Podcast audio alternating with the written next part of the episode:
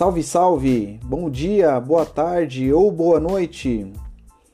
Começa agora o primeiro episódio do Sindicato na Base contra a Covid-19, um podcast produzido por iniciativa da Findect e dos sindicatos filiados, com informações que realmente interessam aos trabalhadores e trabalhadoras dos Correios. A epidemia de Covid-19 avança nos setores e a ICT só age quando é obrigada pela ação sindical. Enquanto a direção da empresa continua assistindo os trabalhadores serem contaminados, o Sindicato de São Paulo garante na Justiça a implementação de medidas como o afastamento dos trabalhadores, testagem e desinfecção das unidades. A Brasilândia, na Zona Norte, é o bairro com maior número de casos de Covid-19, seguido de Sapopemba, na Leste, e do Grajaú, no extremo sul. Esse último chegou nessa semana a média de uma pessoa morta a cada seis horas, somando um total de 149 vítimas pelo novo coronavírus. Com esses dados, se você fosse dirigente da empresa, tomaria providências especiais para proteger os excetistas que atuam nesses bairros?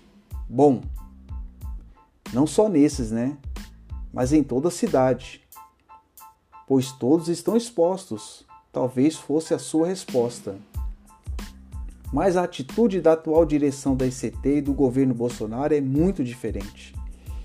Ela continua tratando a doença como uma simples gripezinha, jogando a categoria na fogueira e só tomando as medidas recomendadas e necessárias quando é obrigada pelo sindicato através da luta e da justiça. As unidades da Brasilândia e do Jardim Paulista foram alvo de recentes decisões judiciais favoráveis de ações encampadas pelo sindicato. Ambos tinham muitos trabalhadores diagnosticados com Covid-19 e continuavam a funcionar normalmente.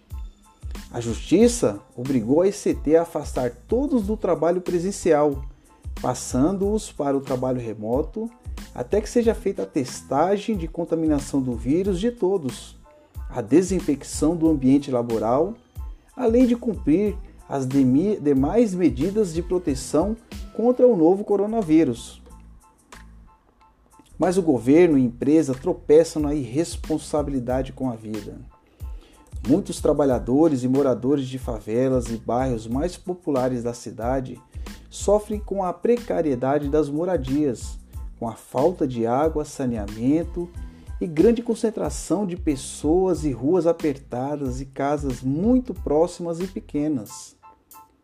Nesses bairros estão as pessoas mais pobres da cidade, a maioria dos desempregados, subempregados e informais, precisam sair às ruas para garantir o alimento diário, além dos que estão empregados e continuam em trabalho presencial, indo e vindo no transporte público, como os insetistas.